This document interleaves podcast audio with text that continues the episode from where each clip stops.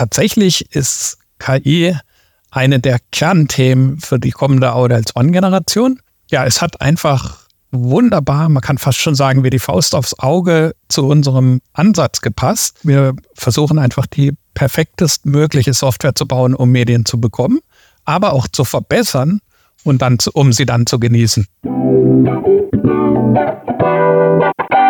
Home of Software, der Aschampo Podcast.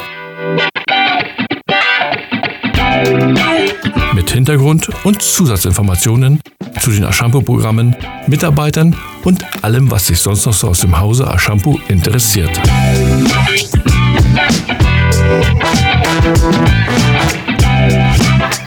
Herzlich willkommen zu einer neuen Podcast-Episode.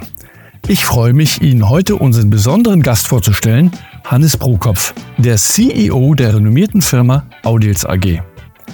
In dieser Episode markieren wir nicht nur den Beginn einer spannenden Gesprächsreihe mit Ashambo-Partnern, sondern setzen auch ein Zeichen für umweltfreundliche Aufnahmetechnologien, indem wir diesen Podcast per Remote aufzeichnen. Hannes ist Gründungsmitglied der Audiels AG. Er steuert dabei nicht nur die Ausrichtung des Programms Audiels One, sondern als CEO auch die des Unternehmens gleich mit. Hannes ist verantwortlich für alle Bereiche im Unternehmen. Mit ihm spreche ich weiterhin über seine persönliche Entwicklung bei Audios, aber auch über die ganz neue Version von Audios One 2024 und über das spannende Thema der Videoverbesserung mit KI, also künstliche Intelligenz. Ich wünsche euch viel Vergnügen im Home of Software mit Hannes Brokopf. Ja, hallo Hannes, wie geht es dir? Ja, danke. Wunderbar relativ viel zu tun, aber zumindest hat das Dauerregenwetter, was wir hier in den letzten Wochen hatten, aufgehört. Und ja, insofern geht gut, danke. Ich hoffe dir auch. Ja, vielen Dank, das freut mich. Mir geht es auch gut. Damit unsere HörerInnen wissen, mit wem ich hier eigentlich heute spreche, magst du vielleicht einmal deinen Werdegang erzählen und äh, wie bist du eigentlich in die Softwarebranche gekommen und äh, wo warst du vielleicht vorher? Ja, ist eine lange Geschichte. Also Computer und insbesondere Programmieren und Softwareentwicklung hat mich eigentlich schon immer interessiert. Mhm. Deswegen habe ich mich auch nach dem Abitur entschieden, Informatik zu studieren. Ja, mhm. und als Student ist man natürlich immer knapp bei Kasse. Deswegen hatte ich nebenher ja in verschiedenen Softwareentwicklungsfirmen als Programmierer gearbeitet und dann irgendwann gedacht, es wäre doch noch viel cooler, eine eigene Softwarefirma zu gründen. Da habe ich mich dann mit ein paar Studienkollegen zusammengeschlossen und ja, einfach eine Firma aufgemacht. Und so bin ich dann in die ganze Branche reingekommen und das hat sich dann auch so schrittweise ähm, neben dem Studium immer weiterentwickelt.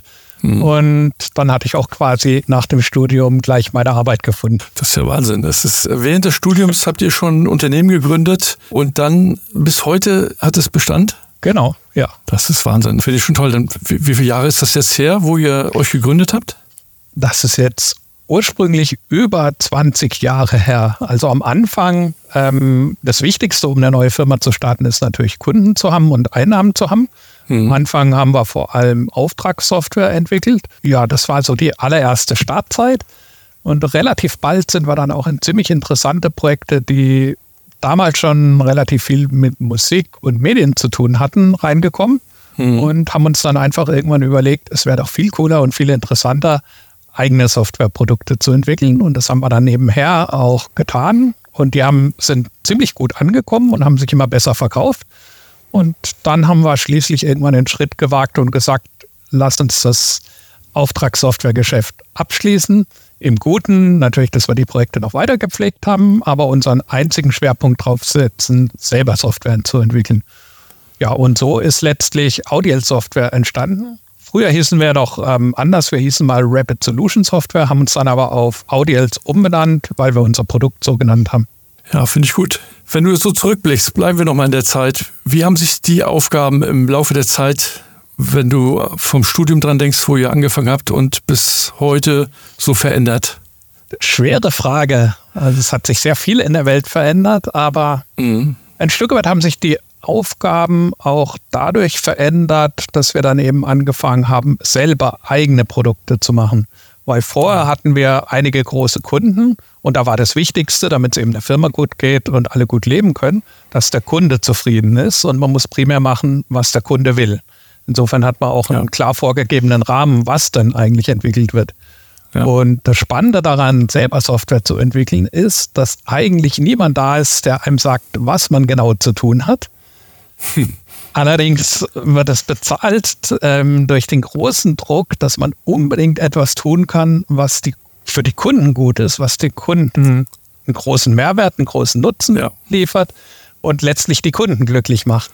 Und ja, genau. das hat die Arbeit doch deutlich verändert. Das ist jetzt eine ganz andere Herangehensweise, dass man eben versucht, ein für die Kunden möglichst gutes Produkt zu machen und nicht ähm, für irgendeinen Großkunden genau, was der sich vorstellt, einfach zu implementieren. Es muss dann halt auch für die breite Masse interessant sein, richtig? Das ist richtig. Es ja. muss den größtmöglichen Nutzen für die größtmögliche Anzahl an Anwendern haben, überspitzt gesagt. Ja. Und wie hast du angefangen? Warst du gleich der CEO der Firma oder wie war das? Ähm, ich war tatsächlich von Anfang an CEO. Ähm, das hing auch damit zusammen. Eigentlich wollte es direkt am Anfang, wir waren einfach noch eine äh, Gruppe von äh, vier Studenten, keiner so wirklich diese Aufgabe wahrnehmen. Dann habe ich gesagt, das mache ich noch mit. Und ja, so hat sich das quasi ergeben. Ähm, ich hätte jetzt als nächstes gefragt, ähm, wie wird man eigentlich CEO? Ich stelle mir das immer so vor, dass man so ein paar Tage von mehreren Psychologen in verschiedenen Situationen durchleuchtet wird und dann in mehreren Gesprächen verschiedenen Tests ausgesetzt wird. Dann war das bei dir ganz anders.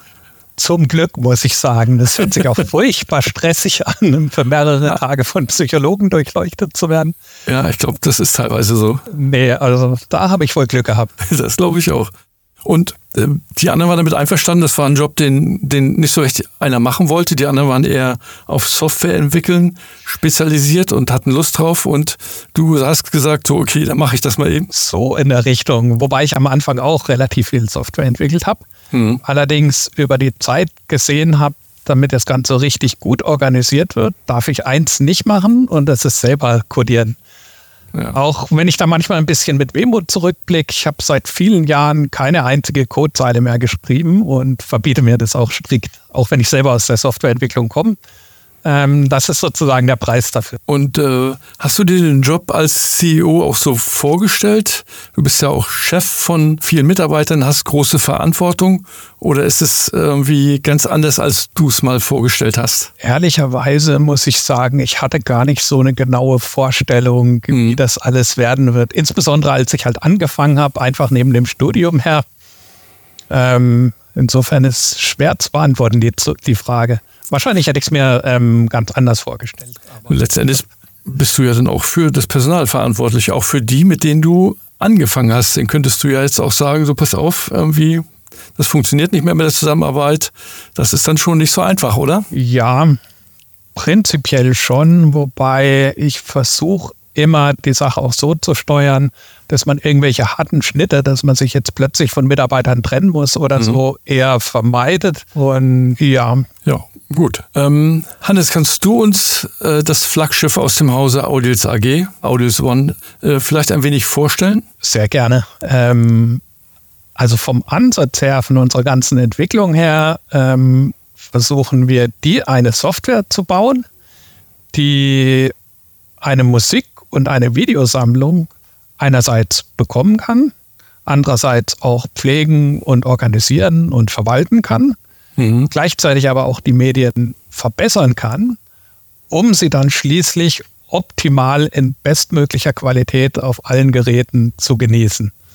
Und alles, was dafür nötig ist, so bedienerfreundlich wie möglich, das ist unser Anspruch mit Auto als One umzusetzen. Das heißt, kann ich mir das so vorstellen, dass ich meine Lieblingsmusik quasi aus verschiedenen eingebundenen Quellen runterladen lassen kann oder aufnehmen lassen kann und habe dann anschließend eine hervorragende, sehr persönliche Musiksammlung. Das ist richtig. Eine wesentliche Aufgabe, wenn man eine eigene Musiksammlung anlegen will, ist natürlich, die Musik zu bekommen.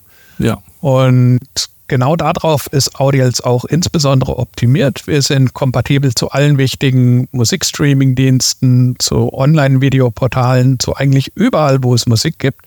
Und indem wir von diesen Diensten aufnehmen, haben wir eine starke Quelle, um eine eigene persönliche Musiksammlung aufzubauen. Ja. Die dann natürlich auch perfekt getaggt ist, äh, für die wir automatisch nach Liedtexten im Internet suchen können, Coverbilder suchen können, einfügen können. Ähm, und alles, was für eine wirklich gute Verwaltung von der Musiksammlung notwendig ist, bieten können. Wow, das hört sich gut an. Und das geht dann auch mit Videos. Gegebenenfalls kann ich mir dann mm, einen bei YouTube online gestellten Live-Mitschnitt von einem wunderbaren Konzert von Audience One sozusagen aufnehmen lassen, um es dann für mich privat zu nutzen. Genau. Das ist auch ein wichtiger Anwendungszweck. Die meisten unserer Nutzer werden die großen bekannten Streamingdienste einsetzen. Prinzipiell können wir von beliebigen Quellen Videos aufnehmen und so auch in die eigene Videosammlung einfügen. Genau. Hannes, ich gehe mal davon aus, dass du und dein Team natürlich genau wissen, was ihr da macht.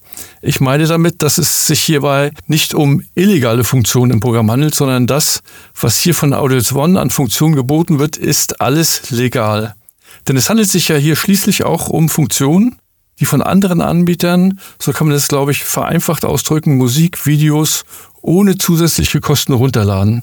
Ähm, ja, also ich muss vorneweg vielleicht sagen, ich bin kein Anwalt, kann keine mhm. Rechtsberatung machen und wir als Audio stellen nur ein Werkzeug her. Aber in Deutschland ist das Thema ziemlich eindeutig im Urheberrecht geregelt. Da gibt es einen Paragraph, man nennt ihn auch umgangssprachlich Privatkopie-Paragraph. Das ist, mhm. soweit ich weiß, Paragraph 53. Dort ist ausdrücklich erlaubt, dass man Werke für den privaten Gebrauch vervielfältigen darf. Ähm, wichtig ist dabei, es muss privat sein, also nicht gewerblich. Man darf das dann nicht weiterverkaufen, sollte man ja. auf gar keinen Fall tun. Und man darf nur von legalen Quellen aufnehmen. Mhm. Genau das tun wir. Wobei mit kostenfrei hängt natürlich davon ab, weil mit Audiels kann man alle möglichen äh, Musikquellen, Streamingdienste, Videostreamingdienste aufnehmen. Die sind dann leider nicht alle kostenlos. Ähm, ja, was natürlich auch okay ist, weil letztlich müssen die Künstler auch vergütet werden. Das ja. sollte man vielleicht auch noch hinzufügen. Ähm, dieses Urheberrechtsregelung zur Privatkopie äh, könnte man ja auf den ersten Blick denken, das ist gegen die Interessen der Künstler, weil die mhm. ja gar nichts davon abbekommen. Dazu muss man sagen, es gibt eine sogenannte Urheberrechtsabgabe. Die muss jeder Hersteller von Hardware leisten. Also wenn jetzt zum Beispiel jemand einen USB-Stick oder eine Festplatte oder irgendein ja. anderes äh, Medium, ähm, was speicherfähiges herstellt, muss er eine nicht unerhebliche Abgabe leisten. Die wird dann an die Künstler verteilt. Und der Grund mhm. dafür ist die Existenz des Rechts der Privatkopie, damit der ja. Künstler auch was davon hat. Zusätzlich, wenn der Künstler zum Beispiel über einen Streamingdienst aufgenommen wird, bekommt er natürlich, wenn auch relativ geringe, ähm, Royalties weil seine Musik in dem Streamingdienst ja zunächst mal abgespielt werden. Ja, ich verstehe. Das heißt, ihr könnt mit Audios One dann auch Musik von Spotify, Amazon oder auch Videos von Netflix mitschneiden lassen. Das ist richtig. Mhm. Wobei wir sogar ein interessantes Feature haben. Grundsätzlich können wir beim Mitschnitt natürlich immer nur so schnell mitschneiden, wie es abgespielt wird.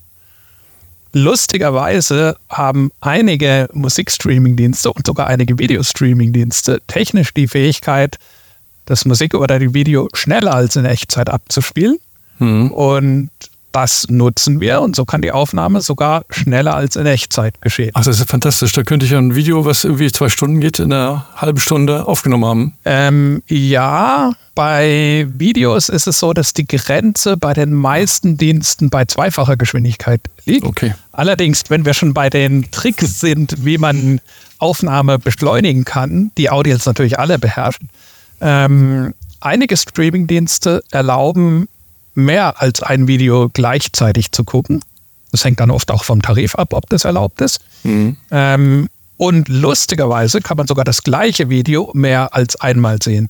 Und genau dafür haben wir eine Funktion, dass man zum Beispiel das gleiche Video ab Anfang, ab 25 Prozent, ab 50 Prozent und ab 75 Prozent anspielt. Dann läuft das Video viermal, aber in verschiedenen Positionen. Und nachdem, nach einem Viertel der Zeit hören wir auf mit der Aufnahme die vier Teile werden zusammengefügt und man hat sein fertiges Video. Es ist aber viermal so schnell gegangen. Wahnsinn. Das ist eine Funktion, die macht Audios komplett automatisch. Einfach, um die Aufnahme noch ein bisschen mehr zu beschleunigen. Das ist ja eine tolle Idee, das irgendwie so zu verkürzen, finde ich gut. Ähm, eine Frage noch, kann man Audios One auch auf mehreren Systemen, wie zum Beispiel nicht nur Windows benutzen, sondern der Klassiker vielleicht auch per App? Ja, also wir haben Apps, ähm, insbesondere natürlich für Android und für iOS und wir haben auch eine ja. relativ ordentliche Webanwendung, die man auf allen weiteren Systemen benutzen kann.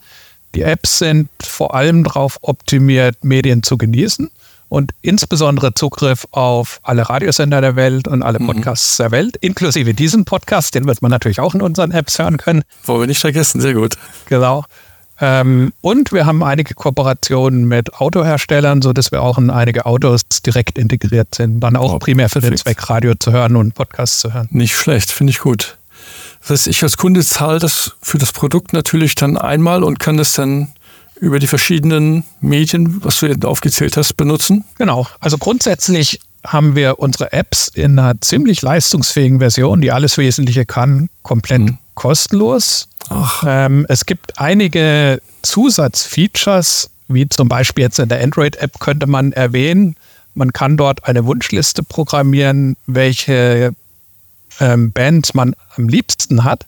Und wenn auf irgendeinem Radio der Welt ein Lied von dieser Band angespielt wird, dann wird die App automatisch ähm, genau dieses eine Lied von diesem Radiosender aufnehmen und so die Musiksammlung gezielt im Hintergrund erweitern. Das ist jetzt mal ein Beispiel, das ist so ein Zusatzfeature. Ja. Und da haben wir es so gemacht, wenn ich eine PC-Lizenz erworben habe, dann sind all diese Zusatzfeatures in der App automatisch mit dabei. Ähm, wenn ich das nicht habe, kann ich das auch für ein paar Euro im App Store nachkaufen. Aber im Allgemeinen zahlt der Nutzer, der die PC-Version hat, in den Apps. Tolle Funktion, was du gesagt hast, und äh, sehr kundenfreundlich. Die Audils AG hat sich auf wenige Produkte konzentriert, nicht so breit aufgestellt wie vielleicht andere, aber die Produkte, die ihr da macht, die macht ihr mit absolut Herzblut und mit einer super, super Qualität. Das ist richtig. Das ist auch genau unser Anspruch. Ja. Eigentlich wollen wir nur dieses eine Thema ähm, eine Software, um die perfekte Musik- und Videosammlung aufzubauen, ähm, zu entwickeln und sonst nichts, mhm. um das wirklich perfekt zu machen. Wir bieten in unserem äh, Online-Shop ähm, trotzdem verschiedene einzelne Produkte an. Das ist insbesondere um es zum Beispiel Nutzern, die ausschließlich am Thema Musik Interesse haben, mhm. einfach einen günstigeren Preis anbieten zu können. Da sind dann nur die Musikfunktionen drin. Das Produkt dann heißt dann Audience Music und das gleiche gibt es auch als Audience Movie mit nur den Videofunktionen. Ja. Aber technisch und vom Ansatz her ist es richtig, wir bauen eine einzige Anwendung und die versuchen wir dafür optimal zu machen und auf allen Plattformen nutzbar zu machen. Ja, toll, finde ich gut. Hannes, magst du uns vielleicht mal erzählen, was für ein Team eigentlich hinter dem Programm von der Audios AG steht? Wie muss ich mir das Team bei euch vorstellen? Wir sind aktuell etwas über 40 Leute, sind international relativ verteilt. Also wir haben unseren Hauptsitz in Karlsruhe da arbeitet inzwischen ja etwas weniger als die Hälfte unserer Mitarbeiter. Wir haben äh, verschiedene Mitarbeiter in anderen europäischen Ländern. Wir haben sogar einige Ukrainer im Team. Auch wenn das zum Glück äh, ist trotz der wirklich schwierigen Situation dort die ja. Zusammenarbeit weiterhin ähm, ganz gut möglich. Ähm, das heißt, die arbeiten auch noch aus der Ukraine? Ja. Ach, Wahnsinn. Trotz der Umstände, das finde ich schon heftig. Also es ist, es sind, es sind schon heftige Umstände, weil ja, das Leben dort geht eigentlich relativ normal im Moment, bis auf die Fälle, wo es Luftalarm gibt. Dann mhm. ja, müssen sie sofort alles abbrechen, aus Meetings oder so verschwinden, in irgendwelche Luftschutzkeller gehen, um dann eine Stunde später wieder weitermachen zu können. Ähm, die wesentliche Bedrohung ist, dass leider all unseren Mitarbeitern droht, dass an die Front einberufen werden können. Bis jetzt ja. sind sie da drumherum gekommen, aber das ist eine wackelige Sache. Je nachdem, wie der Krieg läuft, ja, ist das natürlich ein großes Risiko. Und ja, ist eine schlimme Situation, aber wir versuchen, die Leute optimal zu unterstützen ähm, und ihnen auch zu helfen ja, und auch zu akzeptieren, dass es manchmal ähm, nicht ganz so reibungslos klappt. Ja, aber alles in allem funktioniert es tatsächlich weiterhin und ja, hoffe einfach, dass der Wahnsinn demnächst mal vorbei sein wird. Ich bin zwar nicht sehr optimistisch, aber das wäre wirklich meine Hoffnung. Das ist so verrückt, was dort passiert. Wenn man das so im Fernsehen sieht, dann denkt man immer, das ist so weit weg. Aber wenn wir uns jetzt so darüber unterhalten, dann ist das gar nicht so weit weg. Und äh, es gibt schon viele Unternehmen, die das direkt betrifft hier in Deutschland. so wie euch. Ja, und zwar einfach auch ein totaler Schock für uns, weil, ja, wie gesagt, wir sind ein internationales Team und ja, überspitzt gesagt, wir sind einfach fröhlich dabei, Software zu entwickeln und plötzlich mhm. waren einige Teammitglieder mitten im Krieg und es ging um Luftalarm und die Gefahr, im Krieg an die Front geschickt zu werden und es ist so irreal und so plötzlich passiert. Das ist einfach schrecklich. Wahnsinn. Das ist schon heftig, finde ich. Wollen wir hoffen, dass es bald vorbei ist. Ja. Aber ich glaube, so schnell wird das nicht passieren. Ähm, Hannes, dann habt ihr also nicht so einen festen Standort im Büro, wie wir das hier haben, wo quasi täglich alle Mitarbeiter sich treffen, an einer schicken Kaffeemaschine zusammen sich unterhalten, sondern ihr seid einfach weltweit verteilt, also fast weltweit und arbeitet mit den modernen Kommunikationsmitteln zusammen. Ja, und das hat sich auch in Deutschland stark geändert. Mhm. Also bis vor ein paar Jahren, wir haben immer noch ein, ja, Schick ist Ansichtssache, aber ein Büro mit einer Kaffeemaschine, auch wenn sie nicht so super teurer war. ähm, allerdings vor Corona waren wir wirklich überwiegend alle immer vor Ort. Aber jetzt sind wir doch ziemlich flexibel zu mehr oder weniger Homeworking übergegangen. Ja. Ähm, ja, ist einfach, also unsere grundsätzliche Politik ist, jeder soll dort arbeiten und dann arbeiten, wenn es ihm persönlich am besten passt. Und insofern ist es völlig freiwillig, mal im Büro aufzutauchen. Und ja. ab und zu trifft man sich trotzdem an der Kaffeemaschine, klar. Aber nicht immer alle Entwickler täglich. Die treffen sich dann eher ja, ja. online in Videokonferenzen. Eigentlich eine tolle moderne Einstellung zum Arbeiten, finde ich gut. Ja, aber das ist, glaube ich, bei vielen Unternehmen ähm, nach Corona ist es so, dass Homeoffice teilweise doch, so ist es bei uns auch, doch Bestandteil des normalen Arbeitens ist. Richtig. Und es war auch für uns eigentlich relativ schmerzlos, ähm, die ganze Corona-Zeit, weil wir ja dabei eben viele international verteilte Entwickler hatten, eh ja. schon davor die ganzen wesentlichen Sachen alle immer online ähm, besprochen hatten. Und ja, deswegen war Corona selbst Natürlich war es, ähm, auch für die Leute persönlich eine große Umstellung mit den ja. ganzen Einschränkungen, aber von der Arbeit her hat es uns eigentlich weniger tangiert. Ja, das war uns auch so ähnlich zu. Ne? Wir konnten das auch schnell, ich sag mal, viele Mitarbeiter sich nach außen, nach, nach zu Hause verziehen und dann einfach dort weiterarbeiten. Nicht alle, klar. Post muss auch bearbeitet werden, aber dies, die, ich sag mal, das Gros der Mitarbeiter, das hatte kein Problem damit.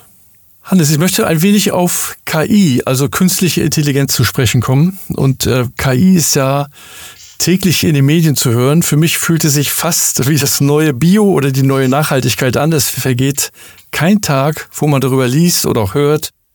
Inwieweit hat denn künstliche Intelligenz beispielsweise für das Programm Audios One 2024, was ja demnächst veröffentlicht wird, für eine Bewandtnis? Also hat künstliche Intelligenz in Audios One bereits Einzug gehalten? Ja, auch wenn das Produkt noch nicht ganz fertig ist, ähm, tatsächlich ist KI eine der Kernthemen für die kommende Audials One-Generation. Ähm, ja, es hat einfach wunderbar, man kann fast schon sagen, wie die Faust aufs Auge zu unserem Ansatz gepasst, mhm. weil, wie ich ja vorher ähm, erzählt habe, wir versuchen einfach die perfektest mögliche Software zu bauen, um Medien zu bekommen, ja. aber auch zu verbessern und dann, zu, um sie dann zu genießen. Und in der Vergangenheit war Verbesserung nur bis zu einem gewissen Grad möglich, weil wenn, sagen wir mal, in einer Videodatei bestimmte Informationen nicht drin sind, weil sie nur eine bestimmte Auflösung hat, ähm, dann ja, gibt es keinen oder gab es keinen Weg, um diese Informationen wieder hinzuzufügen. Das ja. hat sich durch KI grundsätzlich geändert, weil die KI kann kreativ sein und sich beliebig viele fehlende Details ausdenken. Und wenn man sie genügend trainiert an großen Mengen an Beispielvideos, mhm. ähm, ist sie tatsächlich in der Lage, die Videos in drei Dimensionen fundamental zu verbessern. Wir können Videos in eine wesentlich höhere Auflösung bringen. Also man kann zum Beispiel aus 720p Videos Full HD machen oder sogar 4K Videos machen. Wow. So dass die Videos wirklich sehr viel schärfer und detaillierter aussehen. Mhm. Die zweite Dimension ist, ein Video besteht ja aus verschiedenen einzelnen Frames. Die meisten ja. Videos sind zum Beispiel in äh, knapp 30 Frames pro Sekunde kodiert. Die KI ist in der Lage, sich fehlende Frames genau passend auszudenken. Das hat zwei Vorteile. Einmal kann man einfach das Video flüssiger machen, so dass es zum Beispiel mit 60 FPS läuft. Ja. Man kann aber auch Zeitlupen machen, die eben nicht wie herkömmliche Zeitlupen, wenn sie sehr langsam sind, dann zu einer Bilder-Dia-Show verkommen, sondern die weiterhin butterweich flüssig ablaufen, indem man die ganzen fehlenden Zwischenbilder hinzufügt. Frames sind da die einzelnen Bilder, die hintereinander ablaufen und dann zu einem Video werden. Und, Genau, Äh, genau. ja. Und, und die dritte Dimension ist der Farbraum. Die allermeisten Videos, die die Nutzer auch haben werden, ähm, sind in 24-Bit-Farben, normal RGB-Farben kodiert. Ähm, modernere Fernseher bieten aber die Möglichkeit, ähm, auch sogenannte HDR-kodierte Videos abzuspielen. Das sind Videos mit einem erweiterten Farbraum, Ja. wo man ja ein wesentlich größeres Spektrum an Farben darstellen kann. Und genau das kann auch wiederum eine KI leisten, dass sie ein Video farbiger macht, indem sie eben erkennt, das muss jetzt ein besonders tiefes Schwarz sein und es ist nur ein bisschen leuchtende Farbe, das sollte aber eine besonders leuchtende Farbe sein. Und es ja, ist einfach beeindruckend. Man kann, mir- es ist jetzt schwierig, das Ganze in Worte zu fassen. ja, ich glaube, jeder, der weiß, wie ein HD-Bild aussieht, viel mehr Kontrast, Ja, breitere Range, in hell und dunkel, ähm, was einfach mehr Leuchtkraft hat, sage ich mal so. Aber das ist genau eine der Kernverbesserungen, an denen wir gerade arbeiten, Mhm. ähm, dass wir Videos in den drei Dimensionen Auflösung, Bildwiederholrate und Farben erheblich verbessern können. Mhm. Ähm, das bringt allerdings einige Mühen mit sich, wenn man das als Nutzer machen will. Und auch diese Mühen ähm, haben wir sehr viel Arbeit investiert, ähm, um die Sache für den Nutzer handhabbar zu machen Ja, verstehe. weil ein, eine ganz entscheidende Eigenschaft dieser KIs ist, um sowas auszurechnen, brauchen sie extrem viel Rechenzeit. Man muss sich einfach mal überlegen, aus wie vielen einzelnen Pixeln ein Video besteht, Ja. wo schon ein einzelnes Bild ähm, über eine Million Pixel hat Mhm. und man 30 äh, Bilder pro Sekunde hat und dann Tausende von Sekunden hat, da kommen gigantische Mengen an Pixeln an, die alle von, den, von der KI angeguckt werden müssen Und um, optimiert werden müssen. und optimiert werden müssen. Und deswegen funktioniert die Funktionalität auch besonders gut, wenn man leistungsfähige Grafikkarten hat, weil Mhm. die die entsprechende Parallelberechnung, die für die KIs entscheidend ist, im Hintergrund machen können. Ähm, und was wir eben auch lösen mussten in unserer Software, dass man diese ganzen Videoverbesserungen angenehm im Hintergrund programmieren kann, dass man sie jederzeit anhalten kann und wieder fortsetzen kann, dass ich auch sagen kann, ich lasse den Rechner heute ein bisschen rechnen und morgen und übermorgen rechnen, wann immer er alles läuft, wann immer ich Zeit habe und er rechnet eig- einfach so lang, bis die ganzen Videoverbesserungsaufgaben fertig geworden sind. Na, kann ich mir das einteilen, welch, wie viele Ressourcen ich wann dafür zur Verfügung stelle? Genau. Ja, ist perfekt. Und vor allem bin ich halt nicht gezwungen, den Computer, sagen wir mal, zehn Stunden am Stück laufen zu lassen, ähm, wenn es mir gerade nicht passt. Ja, und so sind wir eigentlich tatsächlich relativ zuversichtlich, dass wir das Thema KI-gestützte Videoverbesserung für Privatanwender jetzt mit unserer neuen kommenden Generation 2024 hoffentlich erfolgreich auf den Markt bringen. Also ich glaube, ihr seid da richtig schnell, was das angeht. Ist noch nicht ganz fertig, aber wir sind da noch am Kämpfen. Ja, ich glaube, ihr seid da richtig schnell, was das angeht, mit, und kommt zum richtigen Zeitpunkt mit der Videoverbesserung über KI. Ist so meine Meinung. Ich hoffe es. Man wird sehen. Und ähm, das heißt, wenn ich mir jetzt einen relativ schlechten Videomitschnitt beispielsweise von einem Open-Air-Konzert habe, dann lässt sich dieses mittels Audios One 2024 wesentlich verbessern und vielleicht sogar ein 4K-Video draus machen. Das habe ich richtig verstanden. Genau. Wahnsinn. Finde ich cool. Ich glaube, das ist eine super, super Funktion, weil ich glaube, das werden viele benutzen. Das ist unsere Hoffnung. Also es gibt so viele Videos auf der Welt und ein Großteil davon, das ist sowieso, Qualität kann fast nie gut genug sein, wenn man dran denkt, dass jeder mindestens 4K-Fernseher zu Hause hat. Ähm, man sollte dazu sagen, zwar können auch 4K-Fernseher schon eine KI-basierte Bildverbesserung machen, oder die guten jedenfalls, und tun das auch. Allerdings viel, viel, viel limitierter, weil die müssen das mit relativ schwacher Rechenkraft in Echtzeit tun. Und wenn wir das aus dem PC ausrechnen, können wir uns viele Stunden für ein Video genehmigen, können die volle Power zum Beispiel in einer leistungsfähigen Grafikkarte einsetzen. Und damit haben wir viel, viel mehr Rechenpower zur Verfügung und dementsprechend sind die Ergebnisse viel beeindruckender. Ja. Und ja, deswegen einfach jeder, der gute, in guter Qualität Videos und Filme angucken will, sollte sie vorher mit zum Beispiel unserer neuen Software, unserer kommenden Software, ähm, verbessern lassen. Ja. Toll. Deswegen habe ich die Hoffnung, dass das auch dass sich da auch ein guter Markt für unsere Software findet. Ich glaube schon, ich finde, es hört sich toll an. Wenn wir noch mal ein bisschen zurückgehen, ähm, was glaubst du, Hannes, wie hat sich die Softwarebranche in den letzten Jahren aus deiner Sicht verändert? Du bist ja auch schon lange dabei. Da hat sich schon gewaltig, äh, Gewaltiges geändert. Also kommt drauf an, auf welchen Aspekt man blickt.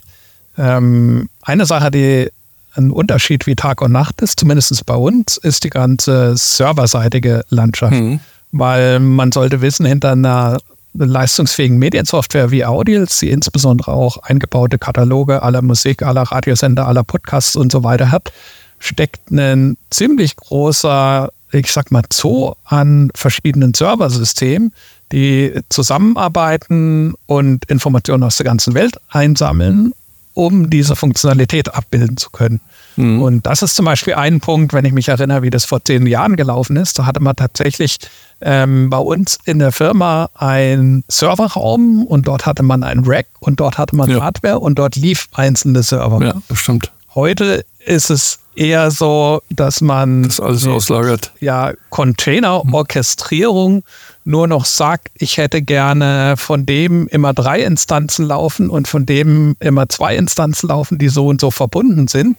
Und die suchen sich dann selbstständig, bei welchem Provider, auf welchen Maschinen sie denn laufen. Mhm. Und das ist einfach sehr, sehr, sehr viel virtueller geworden.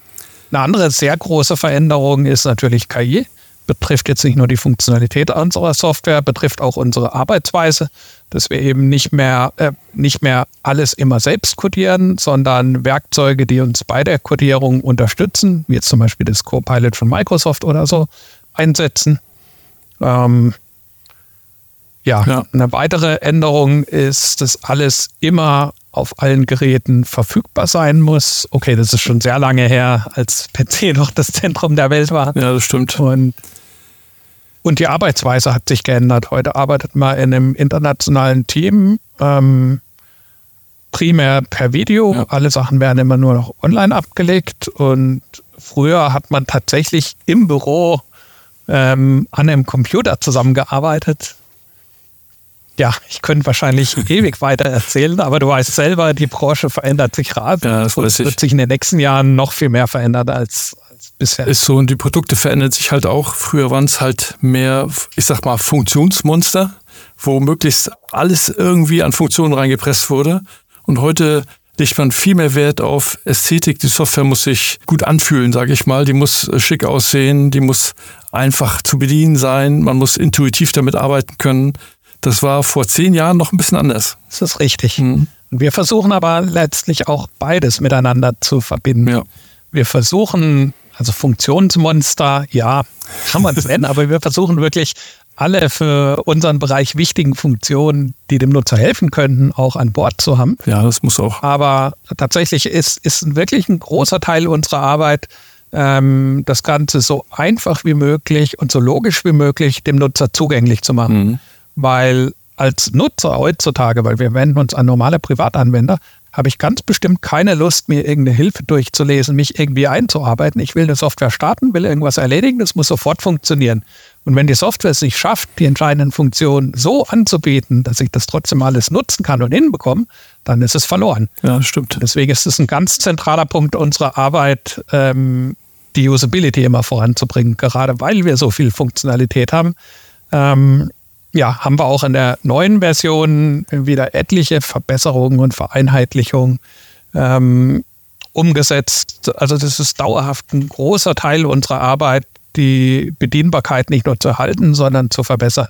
Ich glaube, das ist ein ganz wichtiger Punkt, wenn Kunden Software akzeptieren sollen, benutzen sollen, dann geht das genau so. Hannes, wenn man mal nach vorne guckt, Weißt du jetzt schon, wie das Programm Audios One in den nächsten fünf Jahren aussehen wird oder vielleicht aussehen soll? Ähm, ehrlich gesagt äh, ist die ehrliche Antwort nein, ich weiß es nicht. Und das ist auch tatsächlich eine Sache, die wir an unserer internen Arbeit ähm, in den letzten, ja, ich sag mal, ein bis zwei Jahren deutlich geändert haben. Vorher haben wir nämlich tatsächlich versucht, längerfristige Pläne zu machen mhm. Und vorher schon ähm, festzulegen, ja, in der nächsten Generation machen wir das, in der übernächsten Generation ja. machen wir das. Das ist aber nicht der optimale Ansatz, weil später weiß man immer mehr, die Welt verändert sich, die Kundenbedürfnisse verändern sich, was wir über die Bedürfnisse unserer Kunden wissen, verändert sich. Und deswegen sind wir jetzt zu einem Workflow gekommen, dass wir versuchen, ähm, für die nächsten Monate, insbesondere bis zur nächsten Major-Version, möglichst alles stimmig und präzise vordefiniert zu haben, damit einfach ein logisches, gut bedienbares Produkt draus wird. Für die weitere Zukunft haben wir eine riesige Ideensammlung, die würde uns Tausende von Personenjahren kosten, wenn wir das alles umsetzen würden.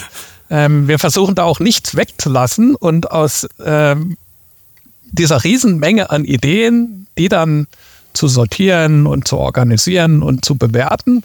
Und da greifen wir uns dann immer diejenigen raus, die wir dann tatsächlich umsetzen wollen. Aber das finde ich ja toll, wenn es so eine riesen Ideenkiste gibt, dann gehen euch ja die Ideen scheinbar auch nicht aus und dann gibt es immer... Ganz bestimmt nicht. Und das haben wir auch gelernt. Ähm, also auch wenn man natürlich die eine oder andere Idee umsetzt, die Menge an noch nicht gemachten möglichen Verbesserungen, die wächst am schnellsten. Ja, das glaube ich. ähm, das neue Audios One 2024 steht ja quasi in den Startlöchern. Habt ihr denn da jetzt noch viel daran zu arbeiten oder ist das Programm schon quasi fertig? Ähm, sowohl als auch. es ist bis auf ein paar Details quasi fertig. Man kann es benutzen. Ähm, wir haben auch schon mit einem Beta-Test begonnen, aber es hat noch unzählige Details, wo wir noch nicht ganz zufrieden sind. Und es hat eine größere Menge an Bugs, die wir definitiv noch fixen werden. Mhm. Und deswegen stehen uns noch etliche Wochen sehr, sehr harte Arbeit ähm, bevor, weil wir auf jeden Fall warten müssen, bis alle wichtigen Sachen behoben sind, bevor wir es veröffentlichen können. Ja, das sind immer so Sachen, da weiß man nicht, wie lange das dauert, richtig? Ja, leider lässt sich es manchmal nicht so genau mhm. abschätzen. Deswegen kann ich dir leider auch im Moment noch keinen definitiven Starttermin sagen. Das wäre nämlich die nächste Frage gewesen.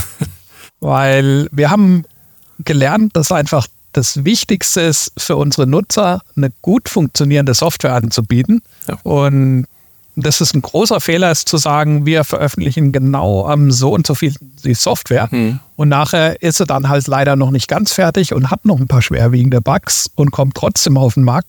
Damit tut man den Kunden und sich selbst keinen Gefallen. Deswegen versuche ich das immer so lange wie es möglich ist offen zu halten. Ja, das finde ich eine gute Einstellung. Also wir wollen es auf jeden Fall in diesem Herbst veröffentlichen, mhm. keine Frage. Aber wann das genau sein wird, hängt davon ab, wann es gut genug ist. Das finde ich eine gute Einstellung. Perfekt. Wenn du vielleicht nochmal zurückblickst in die Zeit, als du bei Aulis angefangen hast, würdest du aus heutiger Sicht was ganz anders machen.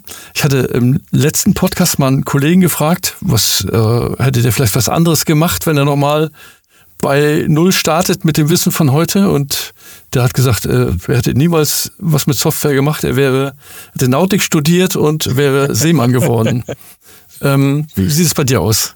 ja, das ist eine gute Frage. Also natürlich, nachher ist man immer mhm. schlauer.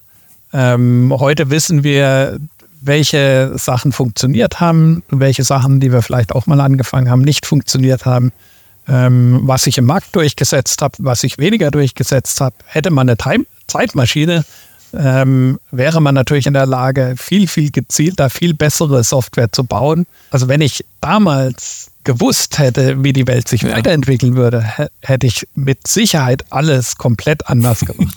das ist überhaupt keine Frage. Aber du wärst Softwareentwickler geblieben. Das ist definitiv so. Ja. also es hat so seine Pro und Kontras. Das, das Problem ist, mir fehlt der Vergleich. Ähm, ich arbeite jetzt halt schon seit über 20 Jahren in der Softwarebranche. Es gibt einige Sachen, die ich auch nach wie vor absolut faszinierend finde. ähm, weswegen mir das Ganze auch enorm Spaß macht. Hm. Es gibt auch viele Sachen, die richtig nervig sind. Eine schwierige ist, ich kann dir leider überhaupt nicht sagen, wie ist es, ich sag mal, als Bäcker zu arbeiten, als Hochseekapitän zu arbeiten, mhm. als, was weiß ich, es gibt so viele Berufe und Möglichkeiten auf der Welt, die ich halt alle nicht erlebt habe, weil ich jetzt in der Softwarebranche war. Deswegen, ich kann die Frage eigentlich nicht ja. ehrlich beantworten. Ich glaube, ein wesentlicher Unterschied ist, wenn wir alles ausschalten und keinen Strom haben, dann ist nichts zu sehen von unserer Arbeit. Aber ein Bäcker, ein Maurer, was auch immer für ein Handwerker, der Sachen mit Material macht, der ähm, ich kann sein Werk behaupten, ich würde mal behaupten, ohne Strom backt der Bäcker auch nicht so viel Brot. Und Aber du hast schon recht, das stimmt. Ähm, Dinge, die wir erstellt haben im Softwarebereich, wenn da, wenn der Rechner aus ist, sieht man nichts. wenn man nach Hause kommt, hat man nichts in der Hand. Das ist richtig. Wenn ich beispielsweise bin jemand, der auch gerne alternativ was mit seinen Händen macht und ähm, finde es wichtig, dass man ähm, das dann auch in der Hand halten kann, anfassen kann. Das ist richtig. Das fehlt sozusagen. Ja. Ein anderer Aspekt, der auch in die Richtung geht, ist, es ist so furchtbar kurzlebig. Ja, das stimmt. Wir können jetzt stolz sein auf unsere PC-Software, auf unsere Apps, die cool aussehen, die was Tolles tun für die Nutzer. Wenn man in, sagen wir mal, drei Jahren die Version von heute anguckt, wird man sie lächerlich und altbacken und gar nicht mehr toll finden, weil ja, das stimmt. die Branche so furchtbar weiterentwickelt hat. Das ist in anderen Branchen zumindest nicht in der Geschwindigkeit der Fall. Ja, das ist auch ein Aspekt auf jeden Fall. Und da sind die, die Sachen, die man produziert, auch ein bisschen langlebiger. Ja. So ist es halt. Hannes, wir haben bei unserem letzten Podcast unsere Kunden gebeten, uns ein paar Fragen in Bezug auf Audios One zu stellen. Ähm, wärst du bereit, äh, hier ein paar Fragen von unseren Kunden zu beantworten? Gerne, natürlich. Fangen wir mal an mit der ersten Kundenfrage. Warum ist die maximale Geschwindigkeit, in der ich aufnehmen kann, unterschiedlich, je nach Musikstream-Service? Also grundsätzlich funktioniert eine Aufnahme, egal von Video oder Musik, ja in Echtzeit. Aber wir haben, mhm. was ich ja vorher kurz erwähnt hatte, den Trick, dass es einige Streamingdienste ermöglichen, schneller als in Echtzeit abzuspielen. Das ist aber eine Funktion des Streamingdienstes. Die nutzen wir aus, indem unsere Soundkarte, die den Takt vorgibt, ähm, höher taktet. Aber wie schnell das ein Streamingdienst mitmacht, liegt an der Implementierung des Streamingdienstes. Und manche können ja, deutlich verstehe. schneller spielen, manche weniger schnell. Und ja, dementsprechend ist mit Audials eine unterschiedliche Maximalgeschwindigkeit je nach Streamingdienst möglich. Mhm. Eine weitere Frage, Hannes. Ähm, wofür dient der Audios-Account in der Software? Unsere Software bietet einen Account, den kann man sich einfach und kostenlos ähm, anlegen, indem man sich einen Nutzername vergibt und ein Passwort vergibt. Ähm, ja. Der Sinn davon ist, dass wir den gleichen Account auf verschiedenen Geräten einsetzen können, zum Beispiel im PC und im Handy oder auch auf zwei PCs und dann alle Daten wofür das Sinn macht, wie zum Beispiel die eigenen Radiosender-Favoriten oder die abonnierten Lieblingspodcasts oder einfach alle Daten, wo es Sinn macht, automatisch zwischen den ganzen Geräten geschert sind. Prima. Ähm, ich hätte noch eine dritte Frage. Was bedeuten die verschiedenen Untertitel-Bekommoptionen und warum sind die nicht immer für alle verfügbar? Ja, das ist ein Untertitel ist ein interessantes Thema. Eine unserer wichtigen ja. Funktionen ist ja, dass man von Videostreaming Filme aufnehmen kann.